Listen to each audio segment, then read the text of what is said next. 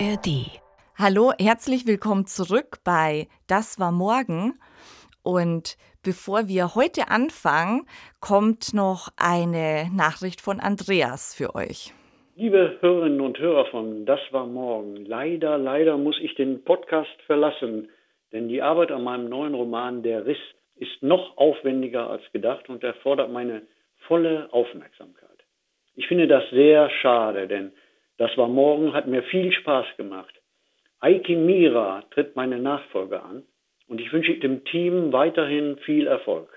Ja, es war auf jeden Fall eine ganz tolle Zusammenarbeit und jetzt freuen wir uns auf eine neu beginnende Zusammenarbeit mit Aiki Mira. Hallo. Hallo. Ja, ich freue mich total. Und ähm, ja, du bist ja Science-Fiction-Autorix und du hast ja auch schon mehrere Preise für deine Kurzgeschichten gewonnen. Und ähm, 2023 den Kurt Laßwitz-Preis für deinen Roman Neongrau erhalten. Ja, und vielleicht kannst du was darüber erzählen, um was es in deinen Werken geht oder was dich inspiriert. Genau, also Neongrau ist eigentlich Cyberpunk in Hamburg. Das heißt, es ist so ein äh, Cyberpunk-Roman, in dem ich auch mit Sprachen spiele. Und jetzt der aktuelle Roman, da geht es ähm, um Near Future Science Fiction wieder, aber diesmal in Berlin.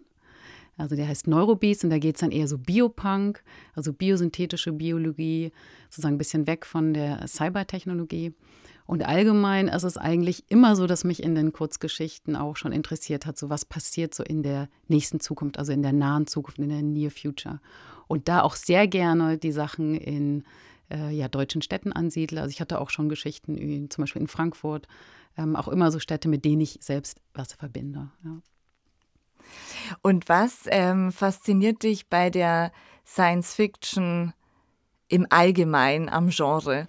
Ähm, also das Genre begleitet mich eigentlich schon seit meiner Kindheit. Also ich bin natürlich mit den typischen Serien wie Star Trek aufgewachsen, habe mich da dann mit Data identifiziert, also gern immer so mit dem anderen. Ähm, und da finde ich, bietet Science Fiction eigentlich immer Raum und Platz für das andere und das fasziniert mich sehr am Genre.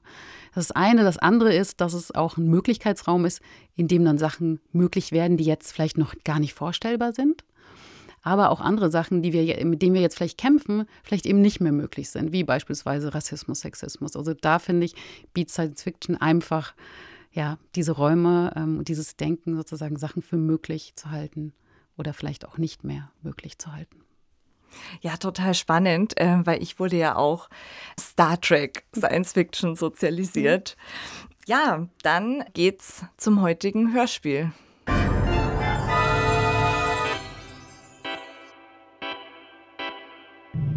Das war morgen. Der Science Fiction Podcast mit Isabella Herrmann und Aiki Mira.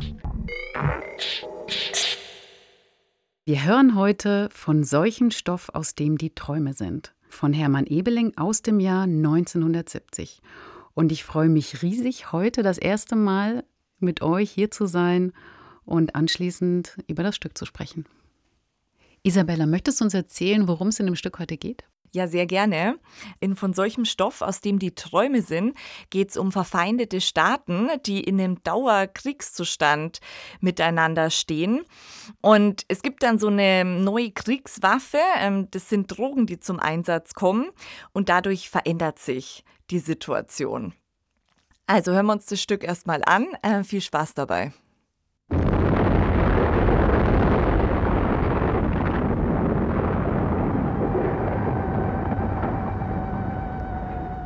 Den letzten Meldungen zufolge haben Truppen der Republik Coatsland unsere Landesgrenzen überschritten.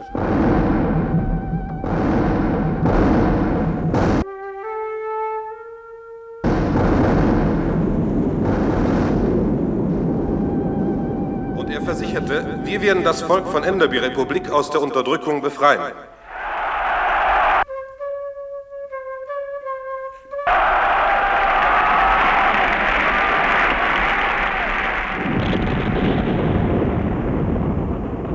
Ständigen Provokationen der Republik Coatsland haben jetzt zum Gegenschlag geführt.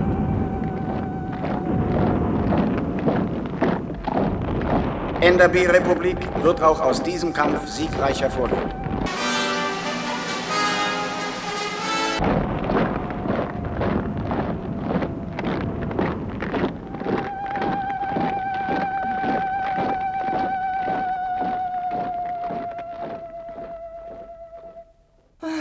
Alles wird wieder teurer werden. Das haben Kriege so an sich. Aber wieso machen Sie ein solches Theater mit der Nationalhymne, mit, mit Ansprachen und all dem Kram? Der letzte große Krieg, da gab es doch auch nicht. Wann war denn das? Vor sieben oder acht Jahren. Wir hatten uns gerade kennengelernt. Ah ja, ich überlegte noch, ob ich nicht einen Zivilverteidigungskurs mitmachen sollte. Schön überflüssig wäre das gewesen. Der kleine Krieg im letzten Jahr, von dem hat man gar nichts gemerkt. Wir nicht. Ach, lass sie doch kämpfen. Im Eis oder auf dem Meer, ihre Raketengefechte in der Luft. Solange sie die Enderby-Republik in Frieden lassen. Das wäre ja noch schöner. Krieg in bewohnten Gegenden, wie in der Vergangenheit. Da, schau mal runter auf den Platz. Was gibt's denn? Der Makler von gegenüber. Der Mann im schwarzen Anzug. Setzt sich auf den Spielplatz und starrt vor sich hin. Bis jetzt habe ich ihn immer nur in größter Eile gesehen. Komisch. Ja, wie wenn er über irgendetwas nachdenken würde. Der kann sich doch über den Krieg bloß freuen. Das bringt Leben ins Geschäft. Und wir werden wieder mehr arbeiten müssen, sinnlose Übungen treiben. Sieh mal, jetzt steht er auf und geht weiter. Ha, komischer Kauz, sich auf einen Spielplatz zu setzen. Auf eine Kinderschaukel. Ach, das wird Jim Altmann sein. Er wollte vorbeikommen mhm. wegen eines Musikbandes. Morgen, Jim. Guten Morgen, Frau Koswig. Guten Tag. Morgen, Juan. Morgen. Wir haben wieder Krieg. Ja, ich hab's gehört. Hoffentlich geht er schnell vorbei. Der letzte große Krieg hat ja fast ein Jahr gedauert. Und zu Anfang, da hatten sie uns von. Ja.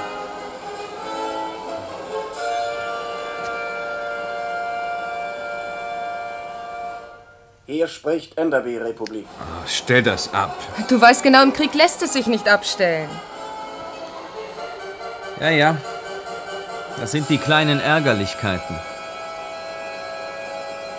Hier spricht Enderby-Republik.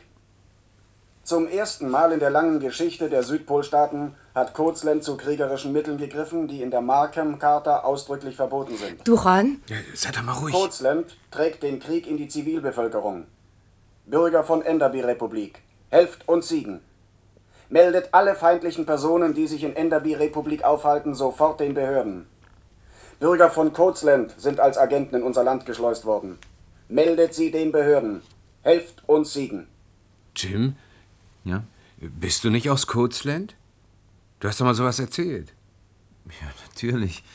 In meinem Pass steht Coatsland als Nationalität, aber ich lebe jetzt schon so lange hier. Sag mal, du willst dein Altmann doch nicht melden. Wie? Ach was, natürlich nicht. Jim ist kein Agent. Aber vielleicht wäre es klüger, wenn du vorerst einmal hier bleibst. Warum meinst du? Jim, da laufen jetzt sicher ein paar Leute zur Zentralbehörde und melden dich. Du würdest sicher eine ganze Menge Ärger bekommen. Ach, äh, sagen Sie, Herr Altmann, als Sie gekommen sind, ist Ihnen da auf dem Platz nichts aufgefallen? Nein, wieso?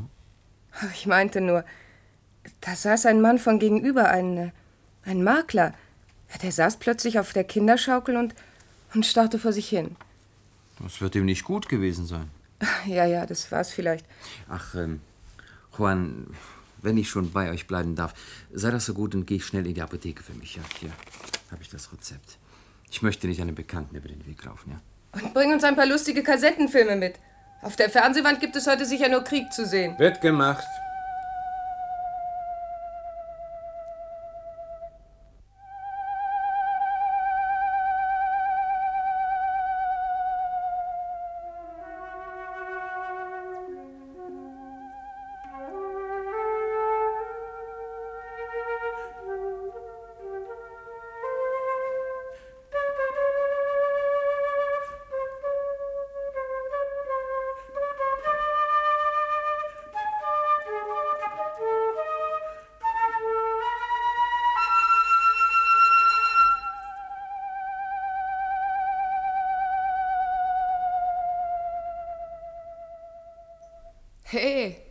Dr. Koswig.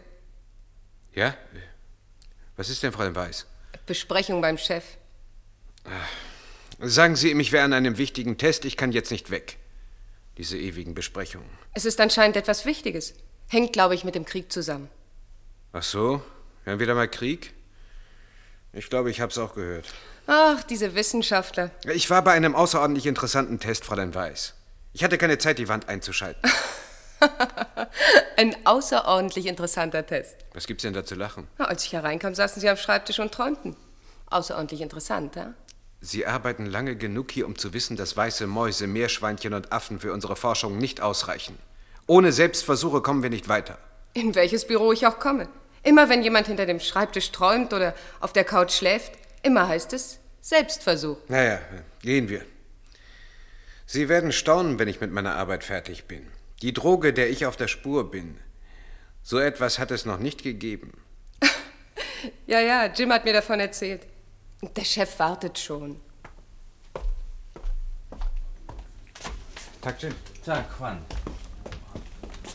Meine Herren, Sie wissen, dass Kurzland Enderby Republik überfallen hat.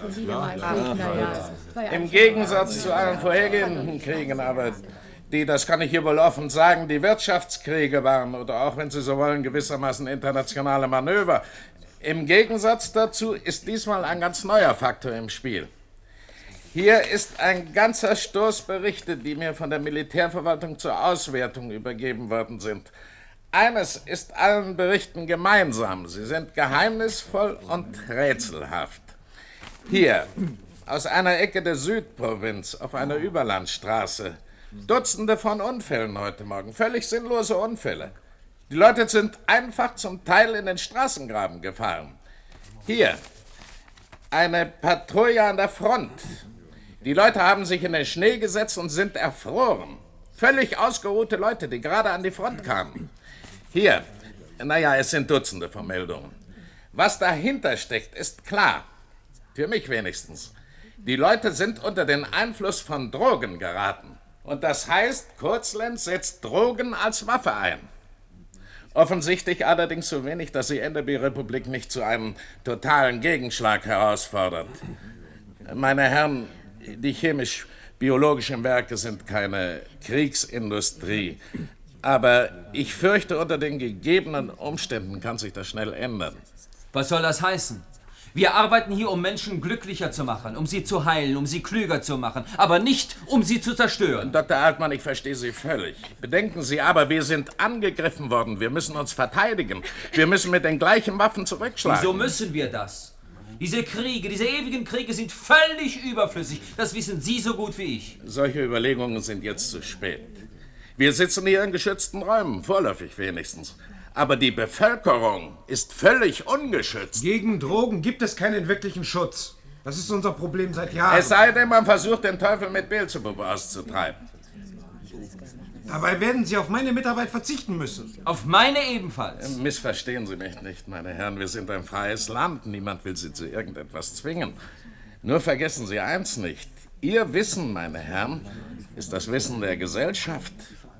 Die Gesellschaft hat Ihnen Gelegenheit gegeben zu forschen. Jetzt könnte der Augenblick kommen, dass die Gesellschaft dieses Wissen braucht, um zu überleben. Das wär's. Selbstverständlich müssen wir die Entscheidungen der Regierung abwarten. Ich werde dann mit den einzelnen Forschungsgruppen die Einzelheiten besprechen. Jim, Ja? komm doch schnell mit rüber in mein Büro. Da sitzen wir schön in der Patsche. Ich mach nicht mit. Glaubst du, ich, Juan? Aber das wird sowieso nicht so heiß werden. Bei jedem Krieg ist zuerst der Teufel los und dann stellt sich ganz schnell heraus, dass alles mal wieder nur halb so schlimm war. Weißt du, mein Psilocybin-Derivat, ich glaube, ich bin soweit. Ach, die Droge des zweiten Lebens. Ja, ich glaube nicht so recht dran. Du wirst sie bald ausprobieren können. Ich habe vor dieser blödsinnigen Besprechung eine ganz kleine Dosis genommen. Und? Hast du eine wunderbare Traumreise hinter dir? Eben nicht. Ich habe eine ganz alltägliche Geschichte erlebt. Na, um die zu erleben, brauchen wir keine Drogen. Stell dich nicht so naiv. Du weißt genau, was eine solche Droge für die Wissenschaft bedeuten könnte. Bei allen Drogen und Rauschgiften, die es bisher gab, blieb immer etwas von unserem wirklichen Ich erhalten. Oder man schluckte reine Fantastika. Wenn mein Stoff fertig ist, dann wird es möglich sein, ein zweites Ich zu haben. Ein Neben-Ich. Mhm. Nicht schlecht. Und jetzt kommen Sie mit dieser idiotischen Kriegsgeschichte, die mich von der Arbeit abhält. Ja, meinst du wirklich, dass Coatsland Drogen einsetzt? Möglich ist es schon. Die Fälle, von denen der Alte berichtet hat, sind ziemlich eindeutig. Ja, da wird unsere Regierung natürlich das Gleiche beschließen. Die technischen Möglichkeiten sind seit langem vorhanden. Die technischen, ja. Der Rest ist ein Kinderspiel. Da seid ihr ja. Kommen Sie auch mit, Dr. Coswig? Jim und ich, wir wollten ein bisschen an den Strand rausfahren. Dann den kurzen Sommer ausnutzen. Nein, ich bleibe lieber hier im Werk. Ja, er hat Blut geleckt. Entdeckerfieber. Blut? Das ist gut gesagt. Wenn euch auf der Straße jemand etwas anbietet, nehmt nichts an. Es könnte Rauschgift drin sein. Keine Angst.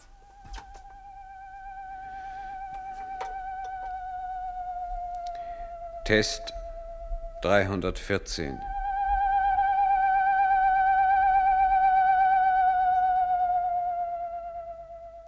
Wo Juan nur bleibt? Die Apotheke ist doch gleich an der Ecke. Bei den Filmen wird großer Andrang sein. Diese Idee hatten sicher nicht nur wir allein. Na, bestimmt nicht. Ach, und bis Ron sich immer entscheiden kann. Sie kennen ihn doch. Ah, da kommt er. Na, hast du die Filme? Filme? Ach ja, ich sollte ja Filme mitbringen. Aber in der Apotheke warst du wenigstens. Nein, äh, in der Apotheke war ich auch nicht. Ich bin auf die Straße gegangen und auf einmal. Es war wie wenn ich Drogen geschluckt hätte. Drogen geschluckt? Fängst du jetzt wieder damit an? Ach, red keinen Unsinn. Natürlich habe ich keine Drogen geschluckt. Aber es war wie ein Traum. Ich war. Ja, ich, ich war plötzlich in den chemisch-biologischen Werken. Aber ich war nicht eigentlich ich selbst. Ich war Wissenschaftler. Irgendein Forscher. Ja, und dann habe ich an einer Besprechung teilgenommen. Ach, hör doch mit dem Unfug auf. Komm, Juan, rück die Filme raus und meine Tabletten. Ich hätte sie schon längst nehmen sollen. Ich habe sie wirklich nicht und ich habe auch keine Filme. Ich war in den chemisch-biologischen Werken. Du kannst nicht in zehn Minuten in einem Werk gewesen sein, eine Besprechung führen und wieder zurückkommen. Natürlich kann ich das nicht. Aber es war, wie wenn ich da gewesen wäre. Komm, komm, setz dich hin, Juan. Wie fühlst du dich? Völlig normal, wie immer. Ich bin stehen geblieben an der Helikopterstation. Vielleicht war mir da irgendetwas aufgefallen oder. Äh, jedenfalls war ich dann auf einmal in dem Werk und dann war ich wieder an der Helikopterstation. Und bin nach Hause gegangen. Du, treib den Scherz nicht zu weit. Miriam, es ist kein Scherz. Wir haben besprochen, dass. Wer wir? Ja, die Leute, mit denen ich zusammen war. In der Fantasie, wenn du willst. Jedenfalls in dieser Besprechung ging es um Drogen, die im Krieg eingesetzt werden sollen. Vielleicht habe ich mir das so lebhaft vorgestellt wie in einem äh, Tagtraum oder so. Naja, egal. Jedenfalls müssen wir den Vormittag eben ohne Filme verbringen. Hier spricht Enderby-Republik. Die Agenten aus Kurzland sind unter uns. Bürger, ihr kennt sie. Meldet sie, lasst sie nicht entkommen. Auch wenn es eure Freunde sind, es sind eure Feinde. Meldet sie den Behörden. Wir haben nicht mehr lange Zeit. Herr Altmann, hat Sie eigentlich jemand gesehen, als Sie hierher gekommen sind? Ich glaube nicht. Aber wenn man Sie sucht, dann wird man Sie auch hier suchen. Jeder weiß doch, dass Sie mit Juan befreundet sind. Ja, vielleicht sollten wir dich woanders hinbringen. Ja, meint ihr wirklich, dass ich in Gefahr bin? Die Situation ist so ungewöhnlich. Wann warst du eigentlich das letzte Mal in Coatsland? Warum? Äh, ich meine nur so. Fängst du an, misstrauisch zu werden? Entschuldigung, die Frage ist mir so rausgerutscht. Natürlich bin ich überzeugt, dass du mit dem Krieg nichts zu tun hast. Er interessiert mich ebenso viel wie dich oder ebenso wenig. Er ist eben nur lästig. Aber besser, wir verstecken sie. Ron, du könntest doch einen Altmann zur Küste bringen, in unserem Bungalow. Na, für den Fall, dass sie sie hier suchen, dann können wir sie dort immer noch benachrichtigen. Du hast recht, Miriam. Draußen ist er sicherer. Komm, Jim.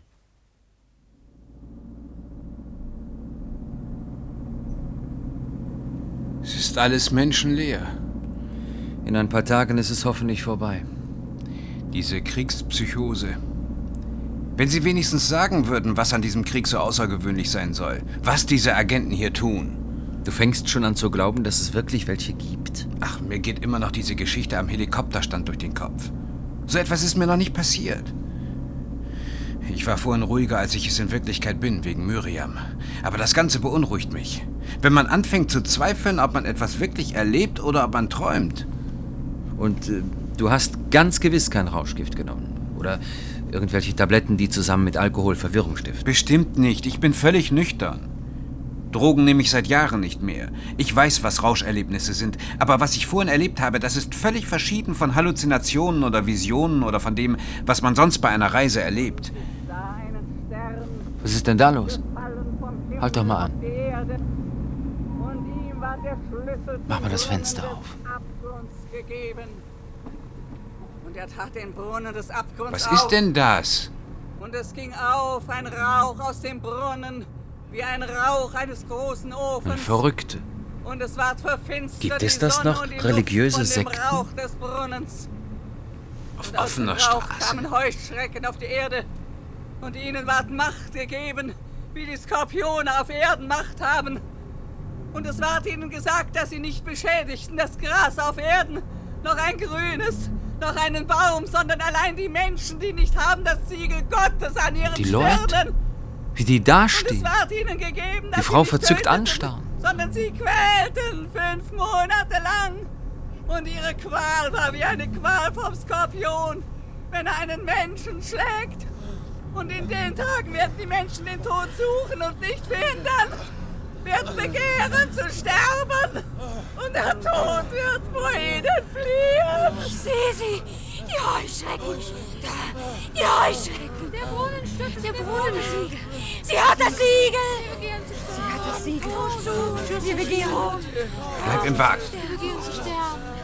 Religiöse Fanatiker, die könnten über uns herfallen. Vielleicht halten sie sich für auserwählt oder wie das hieß. Ich fahr lieber weiter. Meinst du nicht, das könnte mit dem Krieg zusammenhängen? Schon möglich. Auf den Fernsehwänden wird ein solcher Zirkus veranstaltet, dass es kein Wunder ist, wenn die Leute hysterisch werden. Nein, nein, so habe ich's nicht gemeint. Sondern? Nimm mal alles zusammen. Die Leute, die wir vorhin gesehen haben.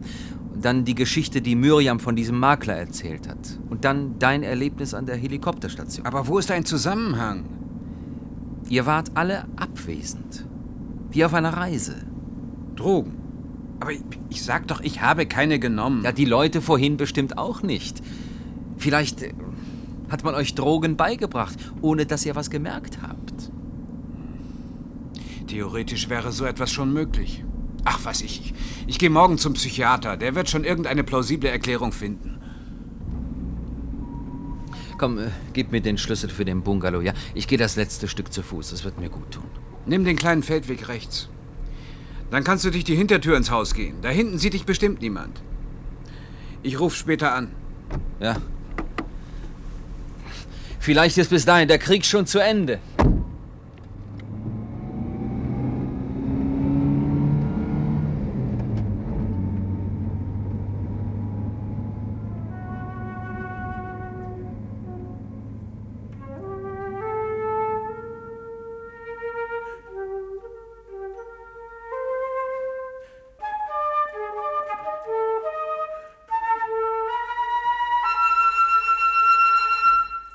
Test 314. Die Halluzinationen schließen logisch an die Situation aus Test 313. Halluzinationen, die mein Psilocybin-Derivat hervorruft, können also an bestimmte Gedächtnisinhalte anknüpfen. Besonders auffällig scheint mir, dass ich genau die Situation aus Test 313 wieder aufgenommen habe. Offenbar sind in diese Handlung aber auch Elemente meiner gegenwärtigen Situation eingebaut. Selbstverständlich das ständige Beharren auf dem Problem der Drogen. Interessant auch, aber vielleicht nur persönlich interessant, die Umdeutung des Verhältnisses zwischen Jim Altmann, mir und Miriam Weiss. Noch interessanter ist die Straßenszene mit der religiösen Hysterie. Ich hatte gestern Abend über die Wirkung des Psilocybin-Rausches in der Fachliteratur nachgelesen, dabei bin ich auf eine Passage gestoßen, in der religiöse Erlebnisse im Psilocybin-Rausch beschrieben wurden.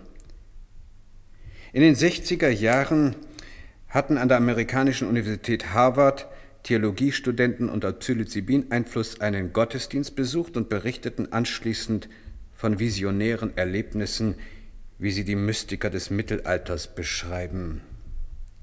Mein Psilocybin-Derivat erlaubt anscheinend solche psychischen Zwänge in ein objektives Zuschauen zu übersetzen. Der neue Stoff lässt also offensichtlich im Rauschzustand eine gewisse Steuerung zu. Die psychischen und neurophysiologischen Mechanismen, die solche Kontrollen und Steuerungen ermöglichen, sind in der Literatur nirgends beschrieben. So, das hätten wir.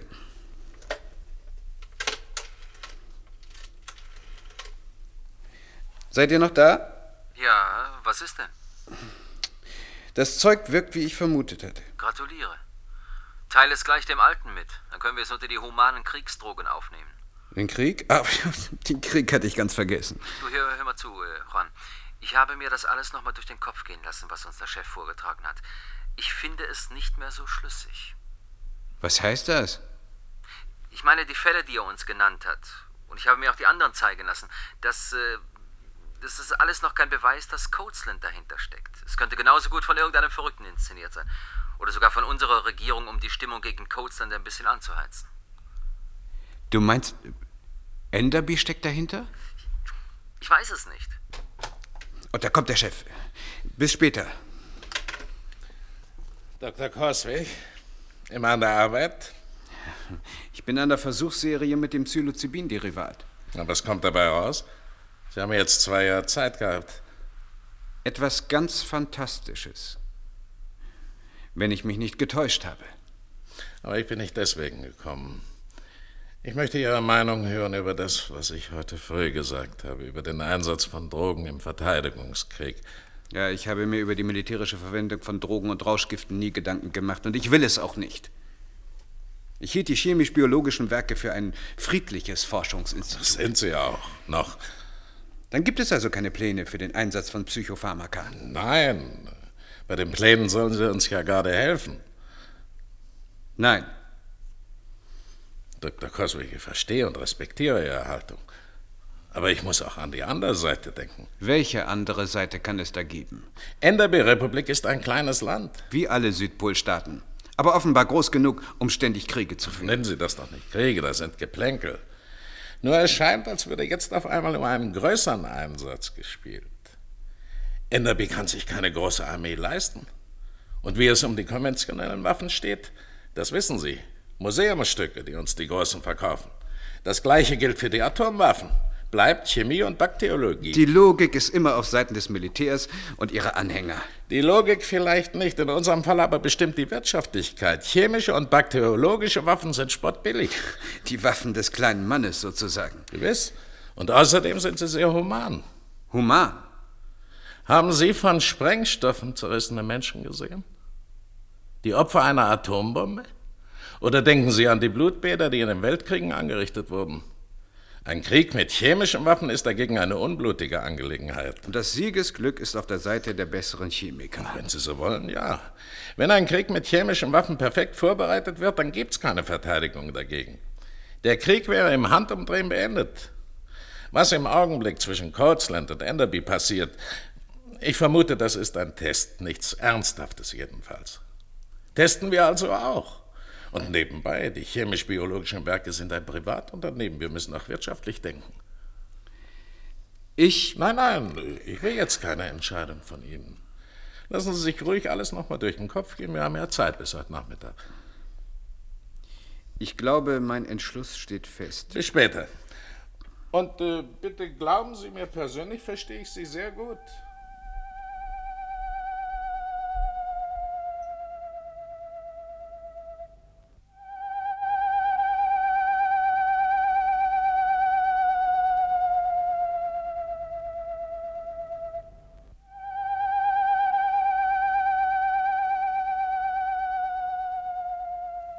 Kommst du endlich? Es ist nicht meine Schuld, dass es so lange gedauert hat. Erst wurden wir von irgendeiner religiösen Sekte aufgehalten oder ich weiß nicht, äh, eine verrückte Frau. Dann ließ ich Jim aussteigen und dann. Und dann? Ja, dann. Also dann bin ich an den Straßenrand gefahren und dort stehen geblieben. Ich weiß nicht wie lange. Ich war. Wie soll ich das sagen? Naja, du hast doch schon mal einen Drogenrausch gehabt. Ich war weg. Hi. Aber ohne fantastische Erlebnisse, ohne Verzerrung der Wirklichkeit. Ich war ein ganz normaler Mensch, nur eben nicht ich selbst.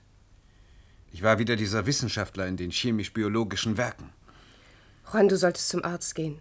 Das ist doch alles nicht normal, was du da erzählst. Doch. Es war eine ganz vernünftige Handlung. Ich habe mit meinem Vorgesetzten. Mit deinem Vorgesetzten? Naja, ich, ich meine mit dem Vorgesetzten der Figur, die ich war.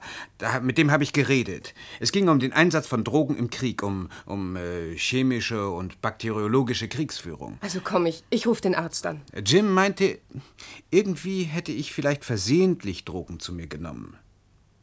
Das würde doch alles erklären. Und in den Halluzinationen, äh, da suche ich dann einen Schuldigen für den Zustand, eben den Krieg. Übrigens, du warst in der Geschichte mit Jim liiert. Sieh mal an. Verdrängte Eifersucht also. Ja, du warst nicht mit mir verheiratet. Einfach eine Kollegin.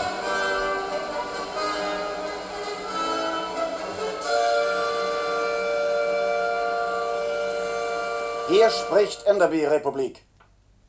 Wir sind mit dabei, wenn der feindliche Stützpunkt X-13 seine letzten Minuten erlebt. Die letzten Vorbereitungen im Befehlstand unseres Raketenstützpunktes sind im Dass man das nicht abstellen kann. Das sind die Männer, die die tödliche Fracht auf die Reise schicken werden. Ernste Gesichter vor den Skalen der Instrumente. Jetzt ein Lächeln. Was ist das? Sie stehen plötzlich alle auf. Das ist. Sie laufen umher. Das, das ist anscheinend. Das Lachen. Ja, das sind alles Kameraden. Freunde sind das Freunde, die sich umarmen. Ja, das sind auch meine Freunde. Komm, Freunde, wir. Was war denn das? Der Reporter hat durchgedreht. Ist kein Wunder auch. Nein, die ganze Mannschaft, die man gesehen hat. Sie sind alle aufgesprungen, haben gelacht und sich umarmt. Ich weiß, was los ist. Das ist ein Drogenkrieg. Irgendwie bringen sie Drogen ins Land. Zerstäuben sie oder was weiß ich.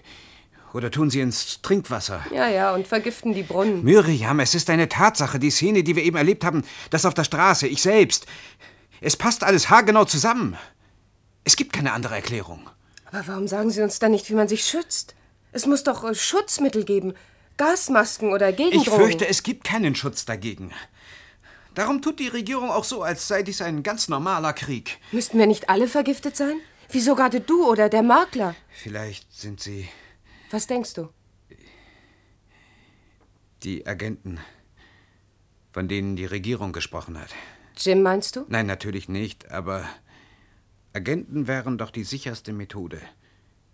Agenten, die hier als friedliche Bürger getarnt ihr Teufelszeug ausstreuen. Damit soll ein Krieg zu gewinnen sein? Du wirst es schnell merken. Die Panik, die ausbrechen wird, macht uns wehrlos. Es gibt hunderte von verschiedenen Drogen, eine teuflischer als die andere. Teuflischer? Für manche sind sie das Paradies. Nicht für mich. Wenigstens nicht, wenn man mir die Reise aufzwingt.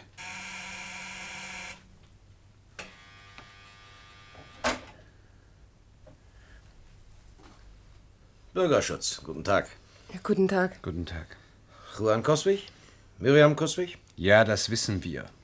Und Jim Altmann? Was ist mit dem? Feindlicher Agent vermutlich. Ein feindlicher Agent? Ja. Er ist Bürger von Coastland und es spricht alles dafür. Sie haben sicher auf der Fernsehwand gesehen, dass Bürger aus Coastland sich melden sollen. Jim Altmann ist ganz plötzlich verschwunden. Ist doch mit ihm befreundet und da wollten wir mal hier vorbeischauen. Nein, ich, ich weiß nicht. Er war schon länger nicht mehr hier.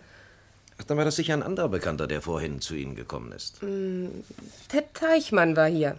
Ist ja nicht so wichtig. Lässt sich ja schnell nachprüfen. Falls Sie etwas von Altmann hören sollten, tun Sie Ihre Pflicht als Bürger. Selbstverständlich. Sagen Sie, dieser Drogenkrieg Es gibt keinen Drogenkrieg. und was wir eben auf der Wand gesehen haben? Eine technische Panne, vermutlich. Wie kommen Sie eigentlich auf die Idee mit einem Drogenkrieg? Ich habe vorhin. äh, Ich meine, ich habe ein paar Leute gesehen, die sich so eigenartig benahmen. Ich weiß, was ein Rausch ist. Wo war denn das? Und wer? Ach, äh, ganz unbekannte Leute. Unten auf der Amundsenallee. Schlagen Sie sich das aus dem Kopf. Das ist ein Krieg wie alle anderen. Guten Tag. Guten Tag. Guten Tag. Jetzt sind Sie hinter Jim Altmann her. Meinst du, dass er draußen im Bungalow sicher ist? Sie können nicht alles auf einmal durchsuchen. Miriam, wir müssen erfahren, was es mit diesem Drogenkrieg auf sich hat. Wie willst du das erfahren? Das überlege ich ja gerade. Wir könnten zum Hochhaus des Wissens fahren. Meinst du nicht, dass wir da zu spät kommen? Wir müssen es versuchen. Äh, Weißt du, so seltsam das klingt, aber gewissermaßen wäre der Krieg meine Rettung. Das verstehe ich nicht. Wenn es keinen Krieg gibt, dann bin ich verrückt.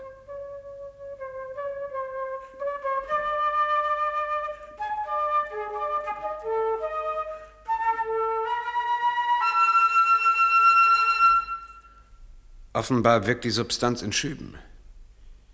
Ich hatte eben, als der Alte rausging, ja gar nichts genommen. Oder? Nein, anscheinend nicht. Oder ich habe unabsichtlich. Aber das ist auch wohl nicht möglich bei all den Sicherheitsvorkehrungen. Auf jeden Fall muss ich es notieren. Also, Test 315. Das Psilocybin-Derivat aus der Gruppe 2 ist bisher das einzige, das alle geforderten Eigenschaften besitzt. Die chemische Formel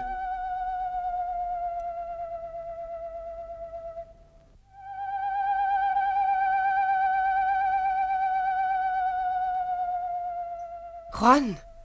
Ja, Oh, das war furchtbar. Hörst du mich? ja, ich wollte nur schnell notieren, dass mein Psilocybin-Derivat... Das dein was? Das Psilocybin-Derivat, an dem ich... Du bist plötzlich stehen geblieben. Hier vor dem Laufband. Und hast vor dich hingestarrt. Ich habe gerufen und dich geschüttelt. Du warst wie ein Körper ohne Leben. Ich, ich weiß nicht, wie ich das beschreiben soll. Du warst da und warst doch nicht da. Diese verfluchten Drogen. Wie nanntest du diesen Stoff?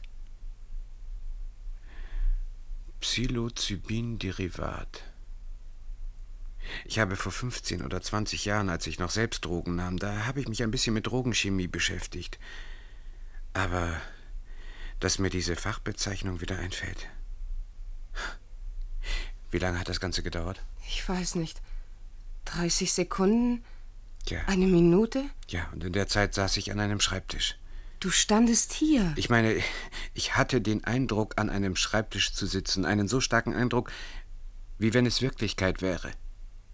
Ich habe mich schon gefragt, ob nicht mein Leben in den chemisch-biologischen Werken. Dein Leben? Ja, ich meine, ob nicht mein Leben, das ich dort führe, mein wirkliches Leben ist. Ob nicht dies hier ein Traum ist. Wie ich? Diese Straßen, diese, diese Häuser, diese Passanten? Aber die chemisch-biologischen Werke sind für mich genauso real, wenn ich Also das verstehe ich nicht. Hast du dich als Kind nie gefragt, ob dein Leben nicht ein Traum ist? Dich in den Arm gekniffen, um zu sehen, ob du aufwachst? Ja, das. Das kenne ich. Wenn ich Angst hatte oder wenn ich irgendwie in einer Patsche steckte, dann sagte ich mir gleich, was du auf und. Und alles war nur ein Traum. Bloß, damals sind wir nie aufgewacht. Und heute? Ich habe Angst, Fran. Da ist der Eingang, komm. Wir werden zuerst den zentralen Computer fragen. Da bekommt man die Antworten immer am schnellsten. Hoffen wir's. Ja, komm. Und anonym ist es auch. Das ist manchmal ganz nützlich. Hier, hier ist die Eingabe. Äh, was ist ein Drogenkrieg? Wie kann sich der Einzelne schützen? Wie ist die Wirkung der verwendeten Drogen? Die benötigten Einheiten der Anlage werden im Augenblick repariert. Tja, hätten wir uns ja denken können.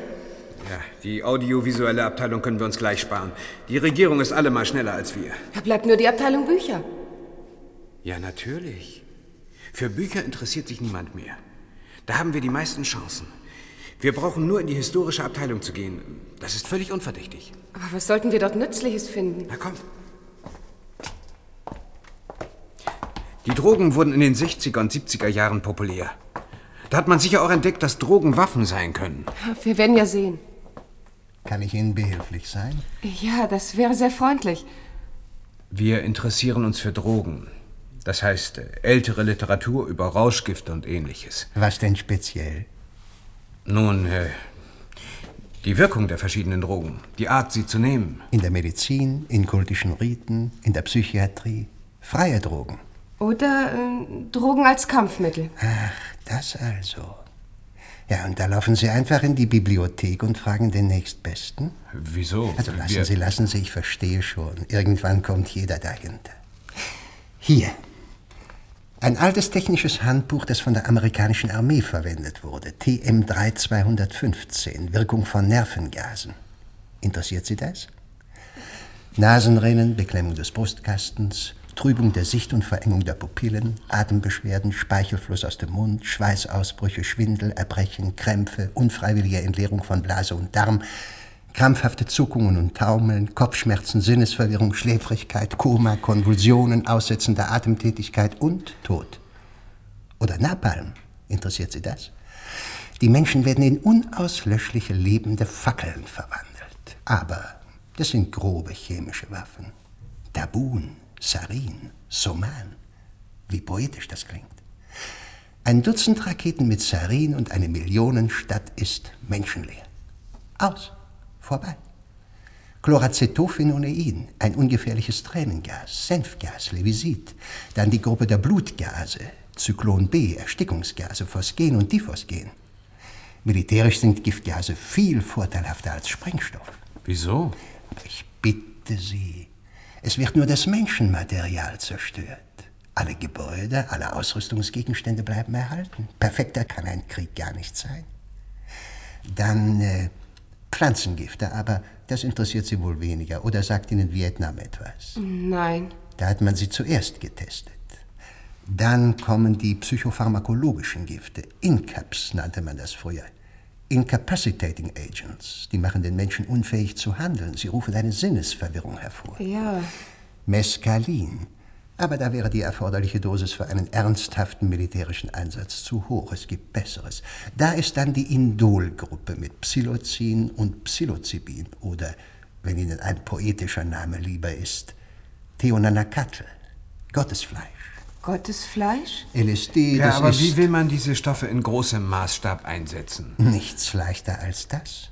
Ein Zehntel Milligramm kann bei einem Erwachsenen schon der Schizophrenie ähnliche Geisteszustände hervorrufen. Der Rest ist Rechenarbeit. Rechenarbeit? Ja, man braucht nur auszurechnen, wie viel Stoff man für 1000 Menschen braucht oder für eine Million oder für 50 Millionen. Ein Kilogramm LSD gleichmäßig über London oder Moskau verteilt und es gibt dort nur noch Schizophrene. Ja, aber das technische Problem. Wieso technisches Problem? Nehmen wir an, es würde nur ein Tausendstel der verteilten Menge von der Bevölkerung auch wirklich aufgenommen. Dann nehmen wir eben eine Tonne LSD und der Effekt ist sicher. Trinkwasserspeicher zum Beispiel sind wie geschaffen dafür. Oder wir versprühen den Stoff in der Luft. Technische Probleme gibt es dabei nicht. Und ohne dass man auch nur das geringste merkt, nimmt man mit der Atemluft sein Quantum auf. Und früher haben sich die Leute die Köpfe eingeschlagen. die Köpfe eingeschlagen. Ja, hier haben wir noch die Aggressionshemmer, finde ich persönlich nicht so sympathisch. Und dann die aggressionssteigernden Mittel. Tja, so ein Arsenal, da ist die Büchse der Pandora nichts dagegen, nicht wahr, gnädige Frau? Und äh, Drogen lassen sich einfach versprühen. Die meisten wenigstens. Wenn Kriege nicht von wirtschaftlichen Überlegungen verfälscht würden, dann gäbe es nur Drogenkriege. Ein feiner, dünner Nebel würde sich über die Städte senken und dann wäre der Krieg zu Ende. und je nachdem würden die Leute wieder aufwachen oder nicht mehr aufwachen. Und die wieder aufwachen wären verrückt oder normal, je nachdem. Alles nur eine Frage der Dosis. Komm, wir gehen. Aber ich habe Ihnen ja noch gar nichts von den Krankheitserregern erzählt. Dem Botulismus, der Cholera, der Ja, Pest. ja, vielen Dank für die Auskunft. Ein feiner Nebel würde sich über die Städte sehen. Das war unerträglich. Aber jetzt haben wir Klarheit. Aber warum tut die Regierung nichts für uns? Was soll sie denn tun? Vielleicht kommt das Teufelzeug aus der Wasserleitung oder aus der Luft oder Agenten versprühen es. Du hast ja gehört. Glaubst du, dass man in den Wohnungen sicher ist? Wie sollte man? Es müsste hermetisch verschlossene Bunker geben. Aber das hilft auch nichts. Die Bevölkerung eines ganzen Landes kann sich nicht auf ewig unter der Erde verkriechen wie Maulwürfe. Es gibt keinen Schutz gegen Drogen.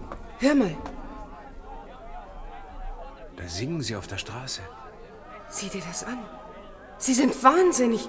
Sie können doch da nicht, nicht tanzen und, und sich ausziehen und singen. Schnell weg von hier. Wir müssen nach Hause oder, oder in den Bungalow. Ja, komm doch. Ich komme ja schon. Schau doch, wie sie tanzen. Ich. Ja, ich will auch. Was willst du? Komm! Nein.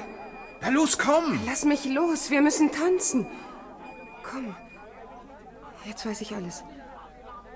Alles ist eins. Tanzen. Wir müssen tanzen.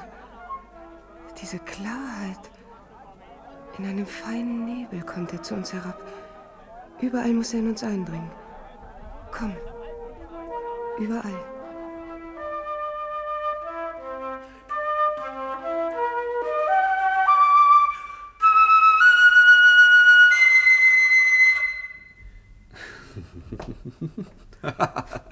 Was lachen Sie denn so, Dr. Koswick?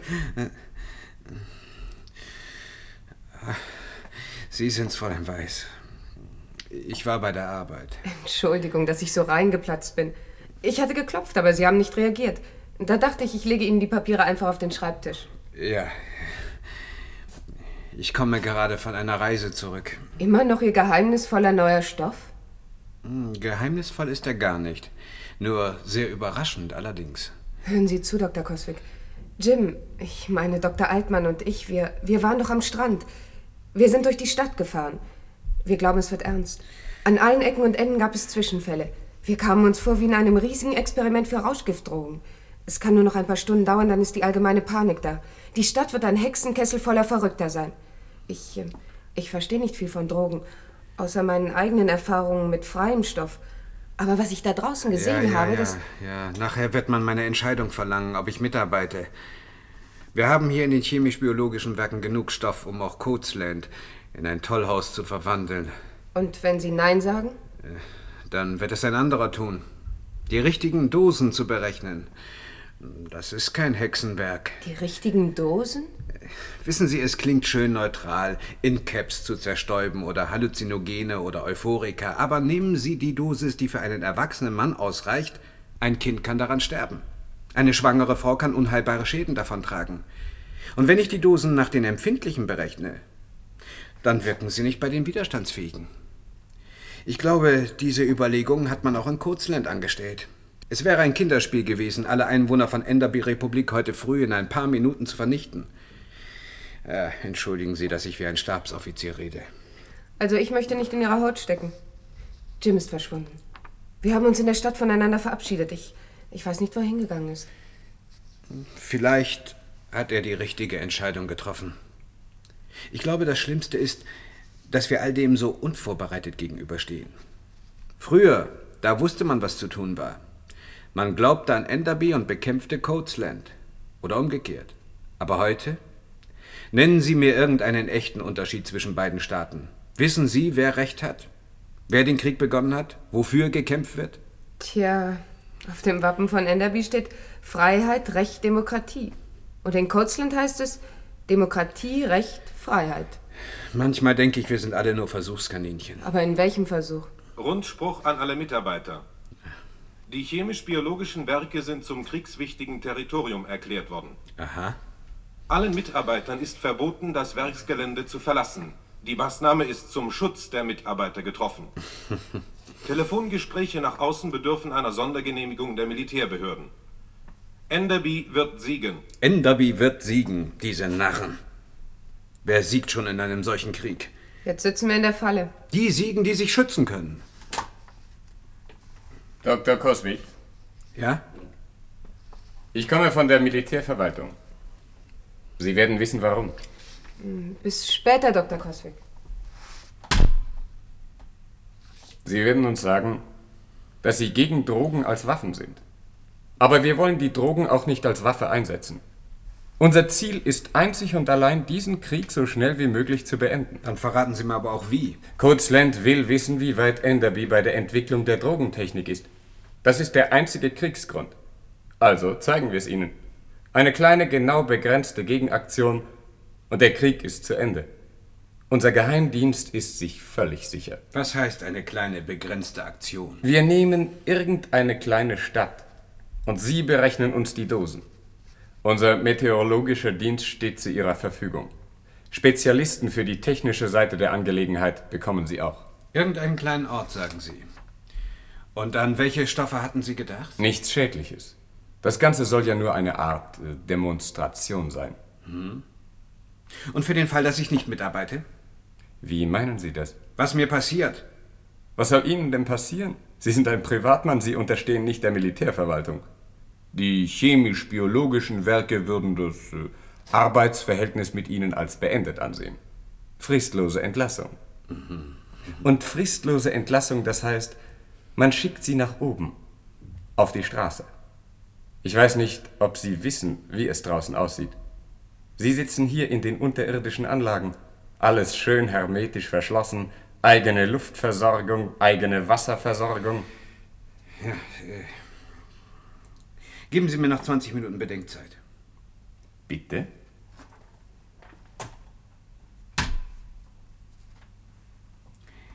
Wir sind von solchem Stoff, aus dem die Träume sind. Und dies kleine Leben umfasst ein Schlaf.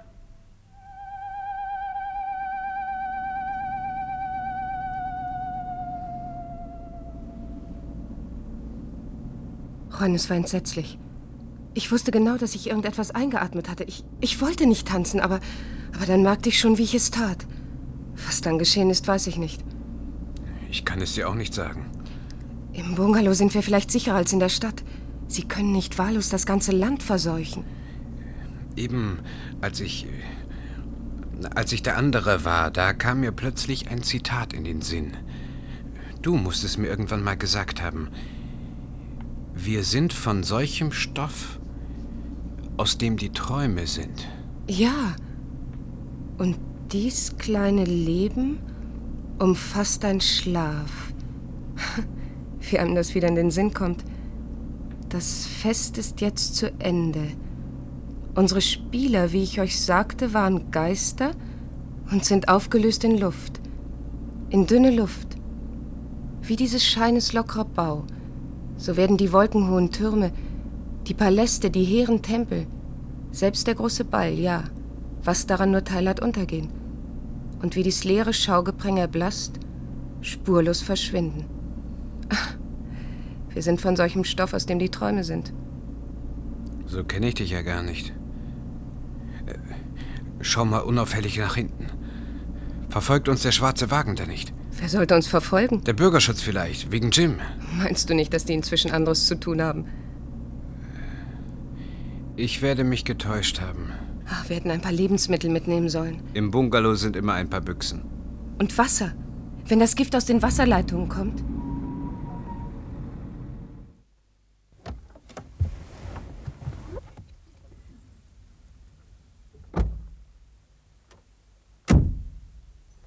Hier draußen ist alles so friedlich. Weißt du's? Ein feiner Nebel. Wir dürfen uns nicht verrückt machen lassen. Hallo, Jim. Ihr seid es. Sie sind hinter Ihnen her. Der Bürgerschutz war bei uns in der Wohnung. Ich glaube nicht mehr an die Geschichte mit den Agenten. Du hast daran geglaubt? Ach, ich war mir nicht sicher. Die ersten Male, als ich eine Dosis bekam, warst du immer in meiner Nähe.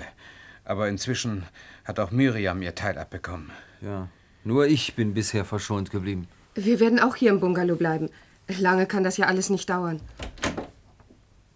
Bürgerschutz. Sie sind Jim Altmann. Ja? Ihre Freunde haben uns schön hierher geleitet. Sagen Sie, haben Sie in dieser Situation nichts Wichtigeres zu tun, als hinter einem friedlichen Menschen herzujagen? Das wird sich herausstellen, ob Herr Altmann ein friedlicher Mensch ist. Das ist grotesk. Wir haben unsere Anweisungen. Was sollen wir denn anderes tun? Ein Mensch ist immerhin ein greifbarer Feind. Kommen Sie, vielleicht sind Sie im Internierungslager sicherer als hier. Ja, ich komme. Ich melde mich wieder bei euch, wenn, äh, wenn dieser Krieg vorbei ist. Und jetzt? Ich habe das Auto gesehen. Aber dann wollte ich es nicht wahrhaben. Vielleicht habe ich Sie absichtlich hierher geleitet. Mach dir jetzt darüber keine Gedanken. Ich fühle mich schuldig. Jim hat uns ganz bestimmt keinen Anlass zu irgendeinem Verdacht gegeben. Und doch, ich habe ihn, glaube ich, mit seinem Land identifiziert. Als ob er etwas dafür könnte.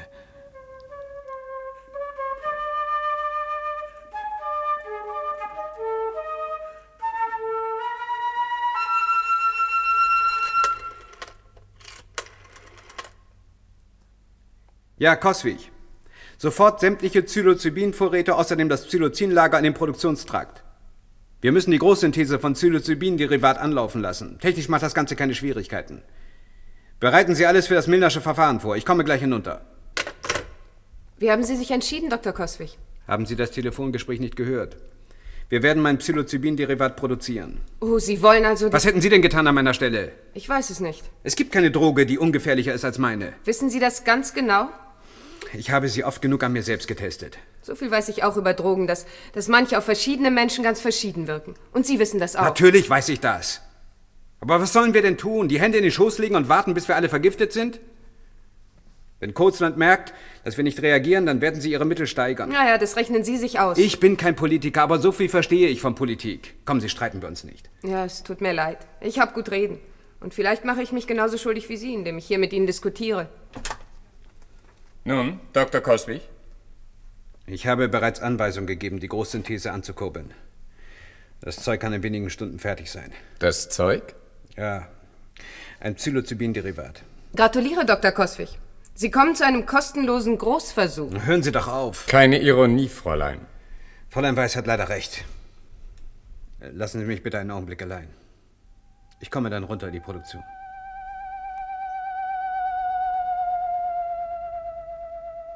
Miriam, ich muss in die chemisch-biologischen Werke. Du bist wieder da. Es kommt immer häufiger vor. Ich habe Angst. Ich habe Angst. Ich muss in die Stadt. In den chemisch-biologischen Werken brauen sie das Zeug zusammen. Ron, woher willst du das denn wissen? Eben war ich doch dort. Nein. Nein, natürlich nicht. Ich weiß nicht mehr, wer ich bin. Fräulein Weiß? Geben Sie sofort Anweisung, dass die Produktion gestoppt wird. Sonst sind wir hier im Bungalow auch nicht mehr sicher. Nein, nein, Sie müssen die Psilocybin-Vorräte zurückbeordern. Die Entwicklung des Derivats ist noch nicht beendet. Der Stoff muss der, der Stoff, solcher Stoff, aus dem die Träume sind. Miriam, meinst du, dass ich schuldig bin, weil Sie Jim geholt haben? Er hat sich doch gerettet. Er ist nicht hierher zurückgekommen. Gib mir noch von dem Stoff. Von solchem Stoff, aus dem die Träume sind. Und dies kleine Leben umfasst ein Schlaf.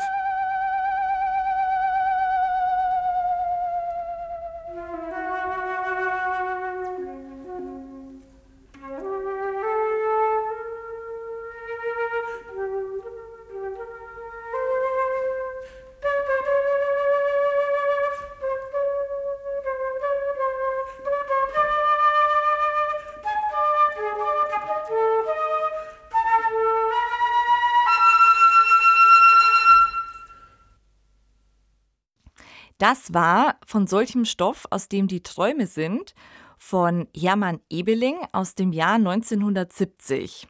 Es sprachen Heta Mantschew, Gerd Baltus, Ludwig Thiessen, Toni Damaris und viele andere mehr. Regie führte Andreas Weber-Schäfer.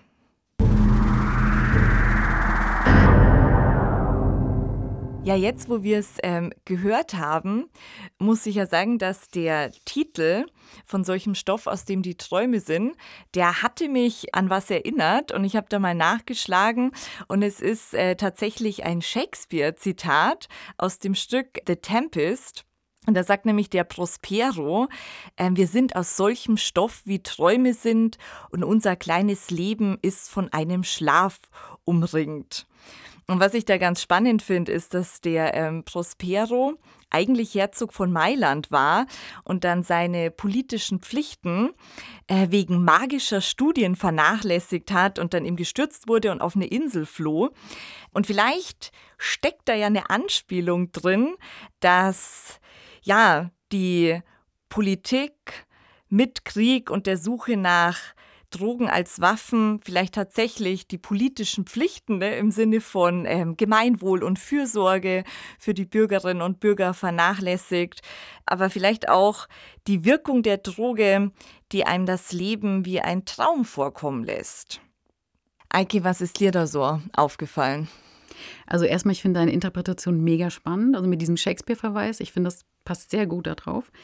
Ich habe ein bisschen was anderes gesehen. Mir ist irgendwie dieses, dass jetzt hier zwei Länder miteinander kämpfen, im Krieg sind und dass dieser Krieg jetzt aber anders plötzlich ist. Und da ist mir irgendwie in den Sinn gekommen, dass wir dieses, dieses da kämpfen zwei miteinander ja auch auf der Ebene dieser zwei Ichs haben. Also dieser einmal dieser Wissenschaftler und einmal dieses Bürger-Ich, ähm, wo auch immer weniger klar ist, welches ist das richtige Ich. Und das ist sozusagen mich daran erinnert hat, an diese Spaltung, die wir auch in der USA gerade haben, dass hier verschiedene ja, Realitäten miteinander im Kampf sind. Also Stichwort alternative Fakten. Also dass sozusagen dieser Krieg, der da geführt wird, ja eigentlich so ein Krieg um Realitäten ist. Was erkennen wir als die richtige Realität an? Auch Stichwort wie zum Beispiel Flat Earthers, die dann sagen, nee, wir leben auf einer flachen Ebene. Also dass wir sozusagen gerade diesen Zeitalter der Realitätenkämpfe sind. Und da hat mich dieses Hörspiel irgendwie ganz stark berührt in der Hinsicht. Hier wird es ja ein bisschen mit Drogen gemacht, aber in unserer heutigen Realität ist es ja viel mit Kommunikation. Und welche ist denn jetzt die richtige Kommunikation? Ja, und es ist auch ganz spannend gemacht im Stück selbst, weil man nimmt ja von vornherein an, die Realität, mit der das Stück startet, ist die echte. Ne, und dann schält sich so nach und nach heraus, ja, vielleicht doch nicht. Also man wird dann auch als Zuhörerin und Zuhörer auf so eine neue Fährte geführt. Und das finde ich auch so ganz, ganz spannend. Ja. Also wie du jetzt meintest, mhm. mit ähm, alternativen Fakten oder postfaktisches mhm. Zeitalter, auch mit den ganzen Verschwörungstheorien. Mhm. Genau. Also wie stark steckt man in der Verschwörungstheorie, wie kommt man wieder raus, wie verfängt man sich? Ja, es bildet das Stück, glaube ich, auch ganz gut ab. Genau, das Stück spielt dann selbst so ein bisschen damit, dass wir eben am Ende auch anzweifeln, was ist denn jetzt eigentlich die, die richtige Realität. Da, genau, das finde ich, äh, macht das Stück sehr, sehr gut. Und was ich eben auch interessant finde, dass hier Drogen genommen werden. Das finde ich auch eine, mal eine andere Sache, dass sozusagen Drogen als Waffe genommen werden. Also die zur Kriegsführung, das habe ich so oft in der Science Fiction auch noch nicht gelesen. Oder kennst du da, fällt dir dazu was ein? Nee, als tatsächlich Waffe nicht unbedingt. Was ich auch spannend finde, dass es die humanere Waffe ist. Also es werden ja alle ähm, möglichen Waffen und Kampfstoffe, werden ja im Stück selbst genannt. Und dann gibt es auch die Szene, wo dieser Archivar ja, glaube ich, auch spricht von ähm, Drogen als die humanere Waffe im Krieg. Auch interessant. Ja, was man auch natürlich auch kritisch sehen kann, so eine, so eine Übergriffigkeit, äh, zu sagen, welche Waffe ist die humanere. Also ja. Und was ich sehr spannend finde, ist natürlich, dass auch Psilocybin genannt wird, weil Psilocybin ist ein Stoff, also ich denke, glaube, der kommt von sozusagen, was auch in den Magic Mushrooms drin ist, also ein trippy LSD-Stoff, der aber heute ganz aktuell auch interessant wird, um beispielsweise Depression zu heilen.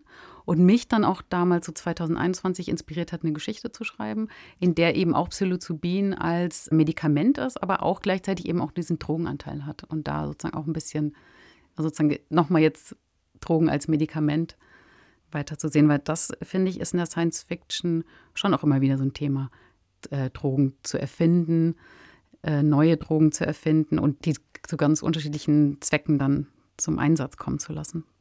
Ja, und in dem ähm, Hörspiel ist es ja praktisch das Fenster in eine zweite mhm. Realität oder in eine alternative Realität oder in eben einen Traum. Ne? Das verschwimmt ja dann, ist es ein Traum, ist es eine alternative Realität. Und da gibt es ja auch sehr viele Bezüge in der Science Fiction mit dem Sprung zwischen den verschiedenen Realitäten oder auch Multiversen und man kann dann in dem einen das andere vielleicht auch beeinflussen. Also mir fällt da direkt ein der Film Anything Anywhere All at Once mit mhm. Michelle Yu und um zwischen den Universen zu springen, müssen ja die Protagonistin absurde Handlungen begehen. Also die nehmen praktisch keine Drogen, ne, aber eine Art Äquivalent. Sie machen absurde Handlungen, um die jeweilige Realität zu wechseln und können da auch Dinge verändern. Und das finde ich auch so spannend in dem Hörstück. Also könnte jetzt der Protagonist in der Rolle des Wissenschaftlers tatsächlich was verändern am Handlungsverlauf, ob oder ob er nicht an der Droge weiterforscht. Also es ist so nicht ganz klar, ne, inwiefern die Bezüge ja. zwischen den Realitäten sind. Gibt es da kausale Zusammenhänge? Sind es einzelne Stränge? Irgendwie verschwimmt das alles so. Ja, ich hatte das Gefühl, dass er auch am Anfang das noch reflektieren kann, also dass er noch beide Stränge sieht und auch noch so drüber ein bisschen reflektiert, ah, ich träume so und so. Und dann aber ab einem gewissen Zeitpunkt gegen Ende es sich so ein bisschen voneinander entkoppelt hat für mich. Und dann ich das Gefühl hatte, jetzt sind die sozusagen, existieren nebeneinander und jetzt weiß niemand mehr, auch ich als hörende Person, was ist jetzt eigentlich die Realität und äh, was war jetzt sozusagen das richtige Ich. Aber vielleicht gibt es es eben auch gar nicht. Fallen dir noch weitere Science-Fiction-Drogen ein? Oh ja, also das ist so ein, so ein Lieblingsgebiet von mir, so ein bisschen Science-Fiction-Drogen. Ich erfinde auch gern selbst neue und finde es immer sehr faszinierend, was da so erfunden wird. Also zum Beispiel Moloko Plus von Clockwork Orange ist eine Droge. Also es ist so eine Art, Moloko ist ja auch ein Wort für Milch, also sozusagen so eine Milch, die dann so ein bisschen aggressiv macht. Dann gibt es das Spice Melange natürlich von Dune, das kennen wir, dass äh, die das Augen das so schön. Universum antreibt. Genau, die Augen so schön blau färbt. Ähm, auch so ein bisschen so eine Psychodroge mit Raumfahrt zusammen. Dann, äh, ja, so eine dystopische Droge wäre zum Beispiel Soma von Brave New World, das sozusagen die Leute ruhig stellt, damit sie ähm, schön brave BürgerInnen werden. Genau, und für Neongrau habe ich Floxy erfunden. Das ist sozusagen so eine Jugenddroge, äh, die auch ein bisschen weird ist, weil sie nicht eingenommen wird, sondern es ist eine Flüssigkeit, die wir anschauen, die uns zum Weinen bringt, aber trotzdem eine ganz große Faszination, also Gefühle sozusagen auslöst. Durch das Schauen sozusagen, durch Glitch-Momente, das sind sozusagen neuronale Spiegeleffekte, dann sozusagen so eine Gefühle auslöst und in der Welt von Neongrau eine Rolle spielt. Aber würdest du die Droge dann eher als dystopisch oder als eher positiv bewerten? Äh, meinst du jetzt Floxy oder mhm. allgemein? Hm, das ist eine gute Frage. Also ich bin ja selbst zwiegespalten. Ich denke, es kann utopische Momente für diese jungen Menschen haben, aber es ist natürlich schon ein bisschen dystopisch, der Gedanke, sich zu treffen, um Gefühle zu haben und miteinander zu weinen. Insgesamt finde ich es einfach sehr, sehr spannend, was die Science Fiction so an Drogen hervorbringt, finde ich sehr cool. Und auch deswegen fand ich auch dieses Hörspiel sehr interessant, eben hier Drogen als eine Kriegswaffe zu nehmen, die dann aber ja runtergeht in das eigene Ich, also das eigene Ich dann ja vervielfältigt. Was mir noch aufgefallen ist, was mich zuerst ein bisschen stutzig gemacht hat, ist, dass wir haben ja diese verschiedenen Realitäten, diese verschiedenen Ichs, aber da wird gar nicht mit Sound gearbeitet, mit Effekten um diese Realitäten sozusagen voneinander unterscheiden. Wir haben nur diesen Übergang, so einen Flötensound, der so ein bisschen unheimlich atmosphärisch ist. Aber in diesen Welten wird eigentlich gar nicht mehr so viel gemacht. Und das hat mich zuerst ein bisschen verwundert. Im Nachhinein habe ich mir dann gedacht, ja, vielleicht war das ja sogar extra, um sozusagen doch mehr deutlich zu machen, es ist eigentlich gar nicht mehr so unterscheidbar, diese Welten. Also es ist jetzt nicht die eine crazy Welt mit den crazy Sounds, sondern die sind eigentlich ziemlich ähnlich. Und was es eigentlich dann noch viel schwieriger macht, sie auch zu unterscheiden, welche jetzt die richtige ist. Genau, und es bleibt ja am Ende dann noch offen, was Traum ist und was Wirklichkeit oder ob es tatsächlich eine alternative Realitäten sind. Genau. Ja, wenn ihr noch Gedanken habt zu dem Ende, was die richtige Realität ist oder was dieses offene Ende zu bedeuten hat, dann schreibt uns doch gerne mal eine E-Mail an das war morgen at swr.de.